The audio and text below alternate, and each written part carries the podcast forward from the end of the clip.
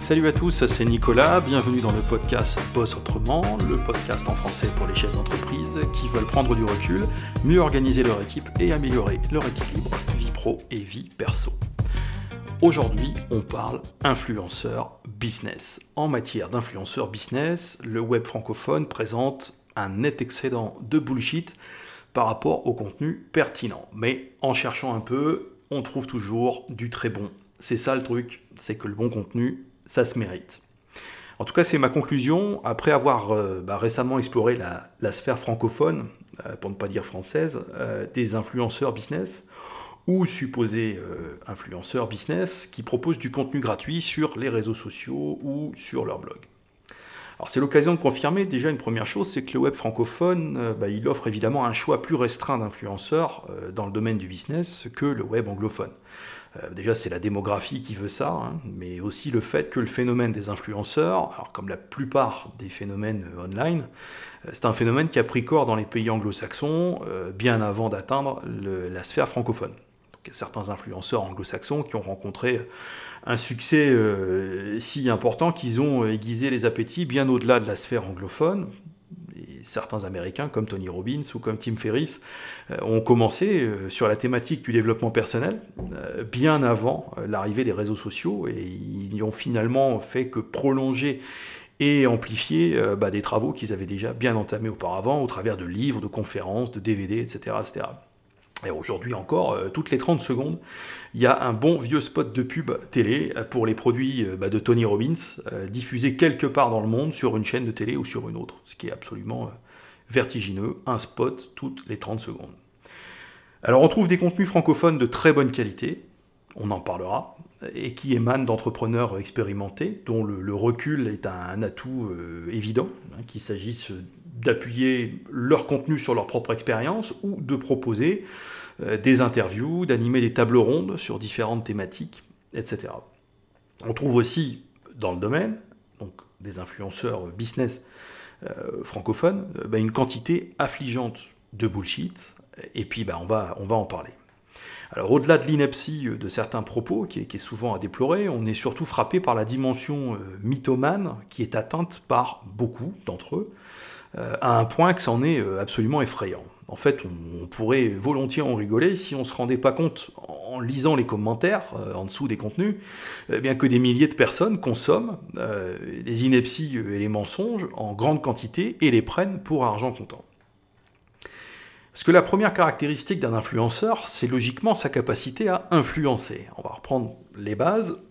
Entendons par influencer la, capacité qu'a la personne à obtenir l'adhésion à ses opinions.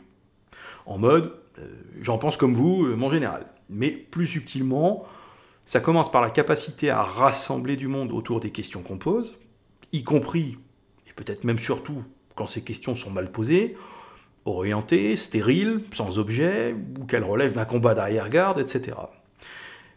Parce qu'on peut se draper dans son indépendance d'esprit et, asséner une, réponse cinglante à l'un de ses influenceurs après lui avoir signifié qu'on n'est pas d'accord avec lui sur un sujet.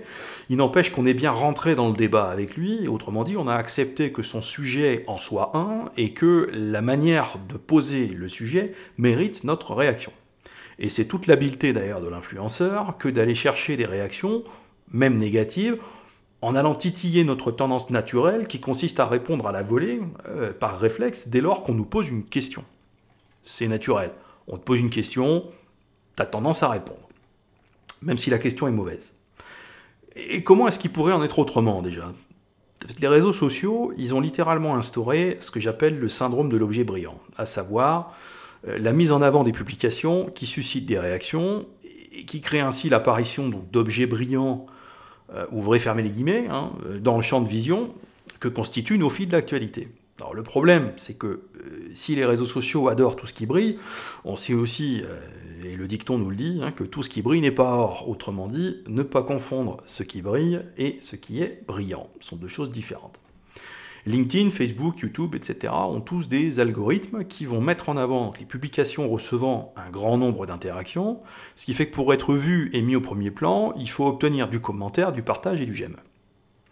Les influenceurs, notamment les plus jeunes, mais pas seulement, l'ont particulièrement bien compris et beaucoup sont passés maîtres dans les publications destinées à faire tout simplement tourner euh, la machine à engagement, peu importe la qualité du contenu. Alors on recense différentes méthodes euh, par lesquelles ils y parviennent. Alors ça commence généralement par un bout de storytelling, euh, dont le, meilleur camelot de foire ne renierait pas la grossièreté absolue des ficelles. en mode, alors hier j'ai rencontré un ami, il sortait d'un entretien d'embauche, et puis alors voilà ce qu'il me raconte, et puis du coup je lui réponds ça, et puis du coup voilà la morale de l'histoire. Ça, c'est la base, le storytelling. Je raconte une histoire, euh, pas vraie, euh, mais euh, ça sert d'entrée en matière, ça permet de faire tomber les défenses du lecteur et de faire passer mon message. Le message par la suite, il y a plusieurs méthodes pour obtenir de l'engagement à coup sûr. Il y a tout d'abord ce que j'appelle l'enfonçage de porte ouverte.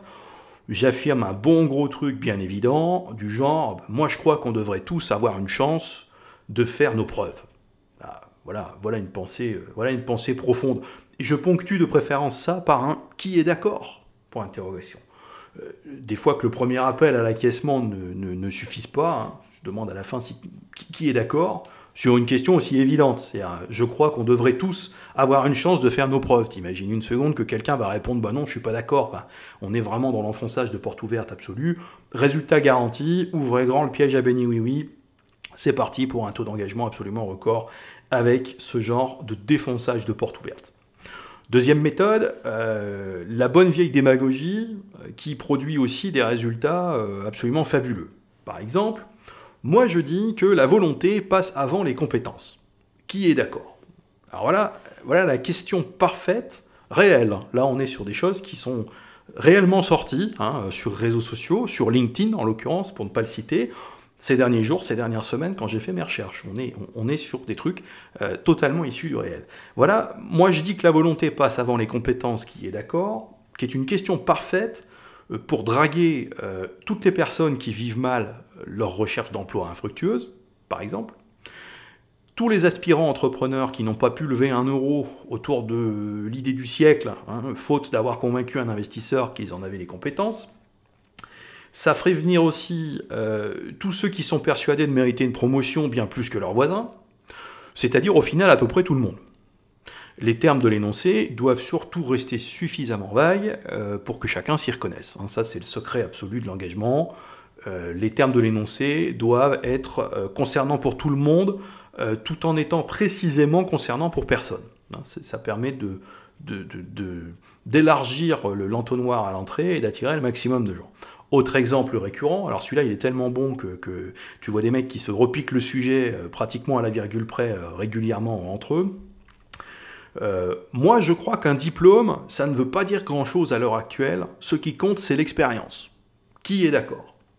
Alors celui-là il est parfait pour attirer toute personne qui n'a pas digéré sa scolarité, euh, mais aussi bien légitimement toutes les personnes qui se voient encore renvoyées abusivement à leur manque de diplôme alors qu'elles ont 20 ans de métier. Et on a effectivement des fois euh, l'occasion de voir sortir ces situations totalement absurdes où des gens ont 20 ans d'expérience dans un métier et à 45 ans quand ils postulent sur un énième emploi, on vient encore leur demander quels sont leurs diplômes, quelle école, quelle école ils ont faites il y a 20 ans ou 25 ans en arrière alors qu'ils ont 20 ans de métier. Donc on est d'accord, c'est parfaitement absurde.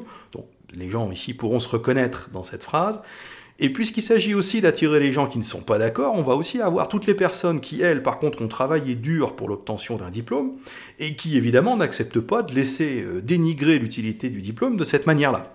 Donc finalement, là aussi, ça fait du monde. Hein. donc ça fait, euh, ça fait de l'engagement, de façon certaine. D'autant que à ceux qui, renchérissent dans la démagogie, euh, ou qui viennent exprimer leur désaccord, ou qui viennent plutôt enfoncer la porte ouverte avec l'influenceur, viennent s'ajouter ceux qui ont compris la supercherie euh, et le mécanisme utilisé par l'influenceur, et qui viennent lui dire. Donc tout ça, ça fait une, gigantesque boule de neige euh, de commentaires, de partages, des d'accords, des pas d'accords, etc. Et c'est ça qui fait la visibilité de l'influenceur. Donc les gens qui viennent, même les gens qui viennent dire qu'ils sont pas d'accord et qu'ils ont compris la ficelle, ces gens-là contribuent à leur corps défendant à améliorer la visibilité, encore et toujours, de ces publications qui les horripilent. Il ferait mieux de masquer ce type de publications, euh, dont les ficelles sont absolument énormes, de façon à ce que LinkedIn ne leur propose plus ce type de publication et essaye de leur proposer autre chose, peut-être de plus pertinent, mais euh, évidemment le réflexe c'est de venir commenter en disant j'ai compris comment vous fonctionnez, je trouve ça complètement nul, etc. Malheureusement, en faisant ça, on indique à LinkedIn qu'on est finalement intéressé par cette publication. LinkedIn ne va pas euh, jusqu'à l'analyse sémantique hein, pour comprendre ce que vous en dites. LinkedIn va comprendre juste qu'il y a 258 commentaires sur le sujet et que par conséquent, si vous êtes 259e, c'est que ça vous intéresse. Et euh, trois jours après, vous allez retrouver euh, les mêmes posts imbéciles du même, de la même personne que vous ne pouvez pas encadrer. Vous allez voir réapparaître son, sa production suivante dans votre fil d'actualité encore et toujours. À ce propos, d'ailleurs, c'est aussi pour ça euh, pour booster le taux d'engagement qu'il y a autant de publications qui contiennent au moins une faute d'orthographe grossière hein, dans, le, dans le corps du, message. Certaines publications vont ainsi recevoir plus de commentaires sur l'orthographe hein, que sur le fond du sujet. Vis-à-vis de l'algorithme, ça compte pareil. C'est-à-dire que les 50 personnes qui vont venir signaler qu'il y a une faute d'orthographe, euh, LinkedIn va compter ça comme 50 commentaires de personnes intéressées par le fond de la publication et pas du tout euh, par la forme de la publication. Ce qui fait que on obtient davantage d'engagement avec les fautes d'orthographe. Petite parenthèse en passant. Une autre méthode qui fonctionne très très bien, euh, c'est le sujet bancal. Qui, ça, c'est une autre méthode qui a fait ses preuves.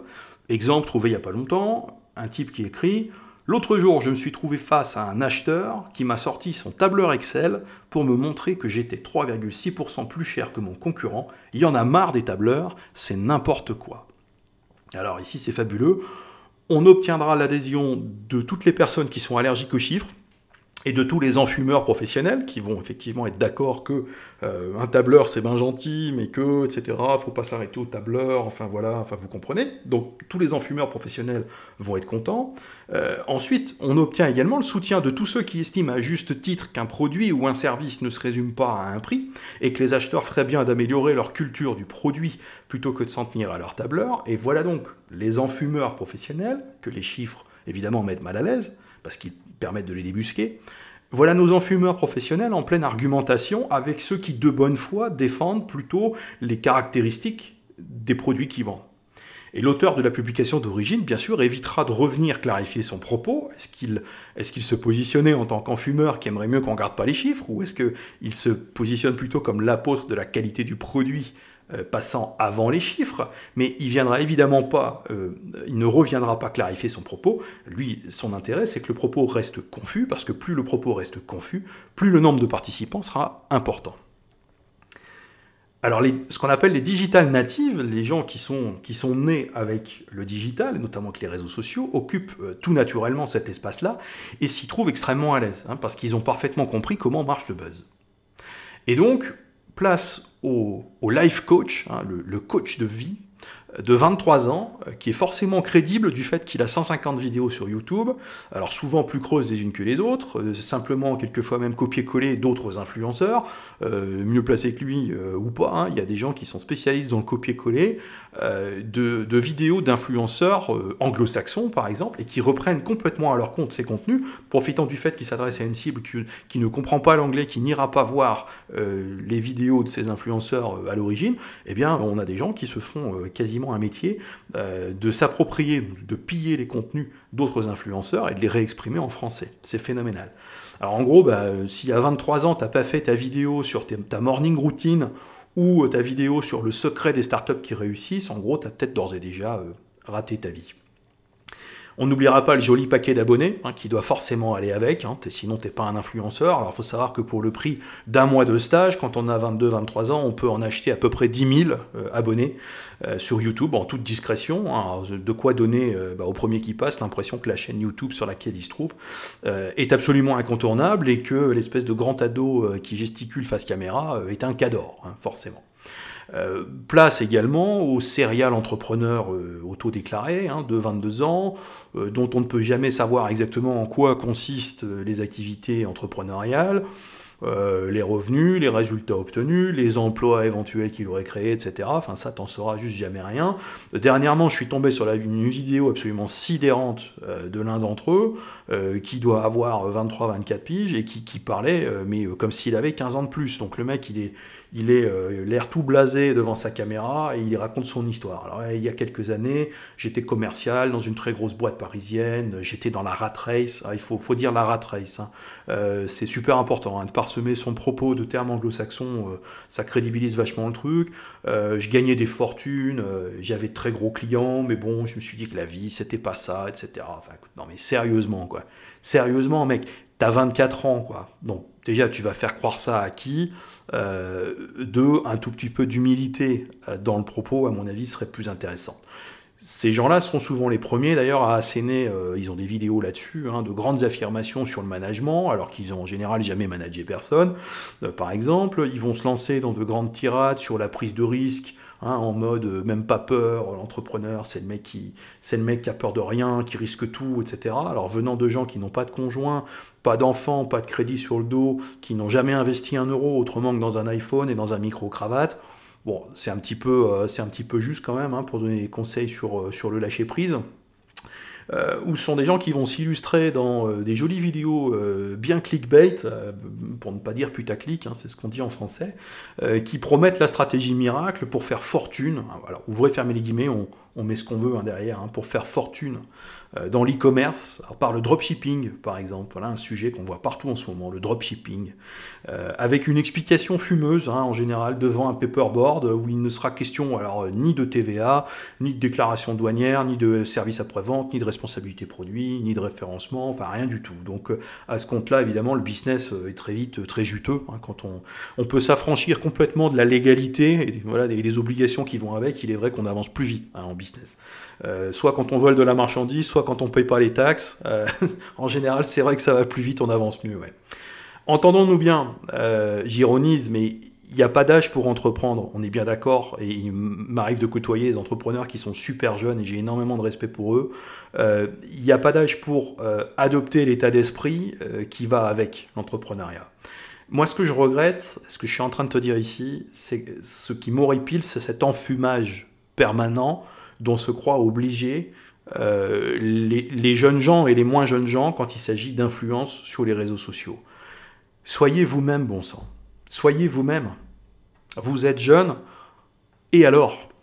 Vous êtes jeune Eh bien justement, euh, assumez les débuts difficiles, assumer le fait que c'est pas évident, assumer le manque d'expérience et assumer le challenge qui consiste à attirer l'attention de manière crédible et intéressante quand on n'a pas encore un gros palmarès à montrer. Personne ne va vous reprocher à 22 ans de pas avoir un CV de 15 pages. Donc, euh, tranquillisez-vous par rapport à ça. Personne n'a ces attentes-là par rapport à vous. Assumez-le et documentez, documentez vos, efforts quotidiens pour, pour sortir, pour percer, pour faire avancer, pour pour créer, pour entreprendre, pour euh, inventer. Documentez cet effort-là, faites-en le cœur de vos chroniques, allez interviewer des gens qui ont quelques années d'avance sur vous, des gens qui ont vraiment entrepris, euh, des gens qui ont réussi, des gens qui ont raté, il y en, a plein. Allez-y, allez les interviewer. Ça serait tellement plus intéressant de vous suivre dans ces conditions-là, plutôt que d'être dans l'enfumage permanent. Et le pire, ben, c'est qu'il y a bien un jour où il va falloir euh, sortir de l'enfumage euh, sortir des faux semblants derrière lesquels vous êtes. Et euh, ce jour-là, ça va être compliqué parce que le web laisse des traces absolument partout. Et euh, les années de vidéos d'enfumage permanent par centaines, les milliers d'abonnés qu'on a achetés, etc., etc., il y a bien un moment où ça va se voir et vous voudrez changer tout ça, vous voudrez sortir de ça, vous allez grandir, vous allez prendre 25 ans, 30 ans, 35 ans, des responsabilités, autre chose, et euh, vous n'aurez plus qu'une envie, c'est d'aller vous cacher dans un coin par rapport à tout le mensonge et l'enfumage dont vous avez abreuvé votre communauté pendant des années. Donc c'est juste un petit conseil d'amis par rapport à ça, soyez juste un peu plus authentique.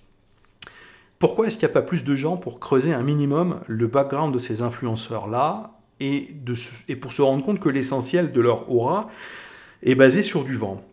J'ai une théorie là-dessus. Moi, je pense qu'en fait, la paresse intellectuelle euh, règne euh, en maîtresse euh, aujourd'hui et qu'elle est favorisée par la profusion de contenu autour de nous. On a l'impression que les points de vue les plus simplistes n'ont jamais été aussi nombreux à tout propos, alors qu'en fait, la masse d'informations qui est censée permettre de nuancer un point de vue n'a jamais été aussi énorme et aussi disponible. Il y a un paradoxe. La raison à ça, c'est que le cerveau humain, il a ce qu'on appelle la rationalité limitée. Il y a des limites dans le traitement de données dont est capable notre cerveau. Et ces limites, elles sont dépassées depuis longtemps, et notamment par les plateformes Internet. Rien que sur YouTube, il y a 400 heures de vidéos mises en ligne à chaque minute qui passe. Donc évidemment, jamais personne ne pourra euh, prendre en compte une telle quantité d'informations. Le web compte par ailleurs euh, plus de 30 000 milliards de pages. Donc le cerveau humain, il est en recherche permanente de simplification, et plus il est exposé à la complexité, plus il a besoin de simplification. Hein, c'est bien pour ça que les débats manichéens font toujours autant recettes. Hein. T'es de droite ou t'es de gauche, t'es foot ou t'es rugby, t'es vegan ou t'es viandard, tu es Messi ou Ronaldo. Euh, habitué à des contenus courts, euh, le cerveau 2018, lui, il veut tout savoir en 1 minute 30 sur n'importe quel sujet. Alors c'est pas étonnant que la superficialité soit de mise dans ces conditions-là, parce que faire une recherche sur le background d'un influenceur va prendre plus de temps que de consommer bêtement ses contenus. Hein, surtout quand dès les premières secondes, la recherche de background ne donne pas grand-chose, ou seulement du contenu qui est maîtrisé par l'influenceur lui-même, c'est-à-dire des pages de son propre blog, euh, ses profils de réseaux sociaux, des interviews, des auto-interviews, etc. Et les influenceurs de 22 ans, ils ont laissé évidemment de traces nulle part, puisqu'ils ne sont jamais passés nulle part. Et beaucoup d'influenceurs semblent être comme ça dans une démarche qui est parfaitement circulaire, c'est-à-dire je suis légitime à te donner des conseils business parce que j'ai moi-même un business qui consiste à donner des conseils business. Donc on est sur quelque chose, on est sur un serpent qui se mord la queue, sachant qu'en réalité il s'agit essentiellement de donner des conseils business entre guillemets à des aspirants entrepreneurs, euh, des gens qui sont surtout des velléitaires, mais dont la grande majorité ne passera jamais à l'action, mais va se gaver de vidéos et de formations payantes tant qu'à faire hein, sur le sujet. Alors j'ai aucun problème avec la jeunesse, D'ailleurs, j'ai un très bon ami jeune, comme on dit. Euh, les formats courts ou les réseaux sociaux, tout ça, j'ai aucun problème avec ça. On en utilise énormément euh, dans mon, boulot. Ce avec quoi j'ai un problème, par contre, c'est le vide. Le vide intersidéral. Euh, surtout quand il est présenté comme étant du contenu. Pour moi, les bons influenceurs sont avant tout des praticiens. Prends quelques exemples. Avant d'être la référence absolue en matière d'influence sur le business du digital, Gary Vaynerchuk, c'est un type qui a fait passer un business familial de 3 millions de dollars de chiffres à 60 millions de dollars de chiffres euh, à la force du poignet. Il emploie des centaines de personnes aujourd'hui dans son agence de médias, euh, plus de 800 salariés. Il gère les budgets de marketing digital de très grandes marques. C'est un mec qui pratique. C'est un influenceur, mais de base, c'est un mec qui pratique. Et c'est un influenceur 2-3 heures par jour et les 12 heures qui restent, c'est un mec qui pratique, c'est un fou furieux. Un autre exemple, qui est l'exemple de Chris Ducker, euh, qui est un Anglais, qui est devenu en quelques années la référence européenne, lui, en matière de personal branding euh, et d'influence. C'est avant tout le patron d'une boîte d'assistants virtuels qui est basée aux Philippines et qui emploie des centaines de personnes depuis 10-15 euh, pour du business, du vrai business, hein, dans des dizaines de pays. C'est quand même un mec qui le reste du temps, gère une boîte qui a plusieurs centaines de salariés et qui fait du business depuis 10 ans, 12 ans, 15 ans. Donc accessoirement, oui, il parle dans un micro, il fait des vidéos YouTube, il écrit des contenus, et le reste du temps, le gars, il a quand même un vrai boulot derrière. Hein. John Lee Dumas, troisième exemple, exemple américain encore, auteur du support de coaching personnel euh, qui s'appelle The Freedom Journal, le journal de la liberté, qui est un outil de développement personnel. Et eh ben lui, il a passé 5 ans à interviewer euh, à peu près 2000 entrepreneurs euh, dans un podcast dont les épisodes ont été téléchargés des dizaines de millions de fois dans le monde. Donc c'est quand même un mec qui, voilà, avant de créer quelques supports et quelques contenus, on va dire, de développement personnel, c'est quand même un gars qui a méchamment mouillé le maillot, parce que je sais pas si tu t'imagines ce que c'est que d'interviewer 2000 entrepreneurs pour des interviews entre 25 et 28 minutes la pièce, 2000 personnes pendant, pendant, pendant 5 ans, quoi. C'est quand même pas rien. Alors Cocorico, j'ai sorti pour toi ici trois influenceurs français dont j'apprécie tout particulièrement le travail parce que ce sont des praticiens. Il y a d'abord Nicolas Quillet, voilà, qui anime une excellente émission web qui s'appelle Sur la route et qui est patron d'une agence de marketing digital. Donc Sur la route, ce sont des épisodes dans lesquels euh, Nicolas Quillet euh, monte en voiture euh, pour un trajet de 15-20 minutes avec des dirigeants d'entreprise et puis leur pose des questions. Donc c'est une conversation à bâton rompu, un petit peu comme avec un, passager de covoiturage. C'est sympa comme tout. L'adresse web www.surlaroute.tv, tout simplement. Le deuxième, Alexandre Contard. eh ben lui, il a derrière lui une vraie carrière dans la production musicale et il continue de diriger au quotidien euh, une agence de production euh, vidéo tournée vers le digital qui s'appelle le Studio Dorian Gray. J'ai déjà eu la chance de travailler avec lui. Euh, et donc il dirige cette agence de création de vidéos et lui, il propose une série qui s'appelle Upgrade et des sessions live et un certain nombre de contenus pour comme il dit, les entrepreneurs qui veulent passer au niveau supérieur, Alex, si tu m'écoutes, je te salue. Euh, et là-dessus, bah, c'est super sympa parce que ces contenus sont toujours ancrés euh, dans son expérience concrète euh, d'entrepreneur. Et, il est assez passionnant à écouter. on le trouve tout simplement sur son site perso, alexandrecontard.com. Ça s'écrit Alexandre, donc le prénom, et Contard, C-O-N-T-A-R-T.com, alexandrecontard.com. La troisième, une jeune femme euh, dont j'aime beaucoup le travail. Elle s'appelle Pauline Legnaud et elle a commencé, elle, par l'entrepreneuriat en créant euh, Gemio, euh, qui est une marque de bijoux. Elle a entrepris en famille et elle a un podcast, notamment, qui s'appelle Crème de la crème et qui vaut vraiment le détour. J'ai trouvé ça super, super intéressant. Ce sont des interviews de différentes personnalités qui réussissent dans leur domaine. Alors tu vas croiser aussi bien euh, un pilote de chasse que Nathalie Bala, euh, la patronne de la Redoute, dans ses interviews. C'est très bien fait. ça n'a aucune autre prétention, mais qui est déjà énorme, que de rentrer tout simplement dans une discussion à bâton rompu et un retour d'expérience avec les personnes qu'elle interview. C'est super intéressant. Elle s'appelle Pauline Legnaud et l'adresse pour trouver son podcast, c'est podcast-crème de la crème, tout attaché, voilà, bah, dès qu'on creuse un minimum, on trouve des praticiens, des gens qui sont passionnants à suivre, qui ont une vraie légitimité et qui ont un vécu sur lequel s'appuyer et qui ont surtout le recul et l'humilité nécessaires pour faire un partage d'expérience intelligent et intéressant à suivre. Tant qu'on reste en surface, eh ben, on trouve tous les autres. Et en fait, le problème de tous ces autres là dont on a parlé, tous ces gens qui sont euh, bah, qui sont bidons hein, pour moi tout simplement. Euh, en fait, le problème c'est pas tant qu'on les trouve, mais que tristement ce sont leurs contenus qui apparaissent en premier. Voilà, la recherche de bons contenus, elle est donc plus que jamais une affaire d'envie, mais aussi une affaire de mise en avant de ce qui nous plaît quand on tombe dessus et ce qui nous paraît pertinent. Voilà. Donc un mot d'encouragement, un simple clic sur un bouton partager euh, plutôt qu'un bouton j'aime, euh, bah, ça peut faire une énorme différence. On a les influenceurs qu'on mérite, en quelque sorte. Voilà, bah écoute, rappelle-toi que si c'était facile, eh bah, tout le monde le ferait. J'espère que ce podcast t'a intéressé. Et si c'est le cas, un truc qui me ferait plaisir, bah, c'est que tu le partages justement autour de toi avec euh, euh, ton réseau, tes contacts. Je te dis à très bientôt. Ciao.